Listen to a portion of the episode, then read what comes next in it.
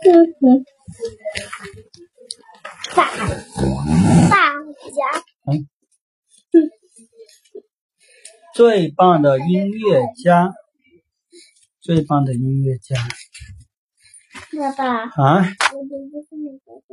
什么是？大家，大家，太太太太漂亮了。大家太漂亮了。不是大家，什么东西？把那个纸都趴到坐满身上，好了。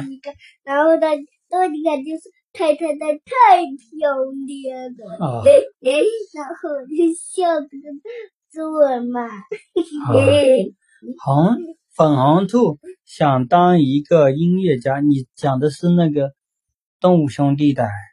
嗯，啊。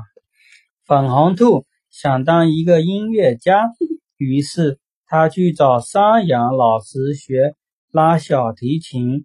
山羊老师的琴拉的可好听了，每次拉琴的时候，小鸟就会飞过来给他伴唱。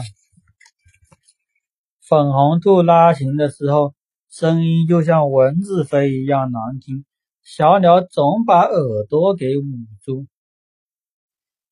粉红兔难过的回到家里，对爸爸妈妈说：“我的琴拉的太难听了。”他拉完一首曲子，爸爸妈妈就鼓起了掌，连洋娃娃都在拍掌呢。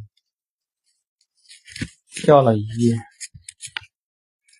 爸爸说：“我告诉你一个秘密，你知道了以后就会奏出最美妙的音乐了。”第二天，粉红兔拿出小提琴说：“呼啦呼啦啦，粉红兔要当最棒的音乐家。”他拉完一首曲子，爸爸妈妈就鼓起了掌，连洋娃娃都在鼓掌呢。粉红兔又去跟山羊老师学拉琴了。现在他觉得自己的曲子拉得好听极了。小鸟飞了过来，给粉红兔伴唱，还请他去参加音乐会。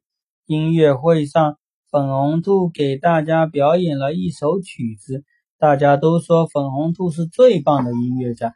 他怎么又会拉了？嗯，这样老师教了他吗？是不是啊？他都没有说，山羊老师说的好听，小鸟都给他帮唱，然后，然后但是在家里一直学，一直学，一直学，一直学，一直学。哦，是这样子啊。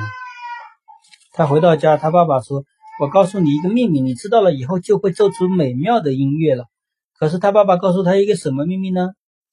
第二天，粉红兔拿出小提琴，呼啦呼啦，粉红兔要当最棒的音乐家啦，就是让他自信，就是他觉得他他可以当最棒的音乐家，然后然后他就一直学，一直学，学了好多次，后面他就可以拉出好漂亮的曲子了，是不是？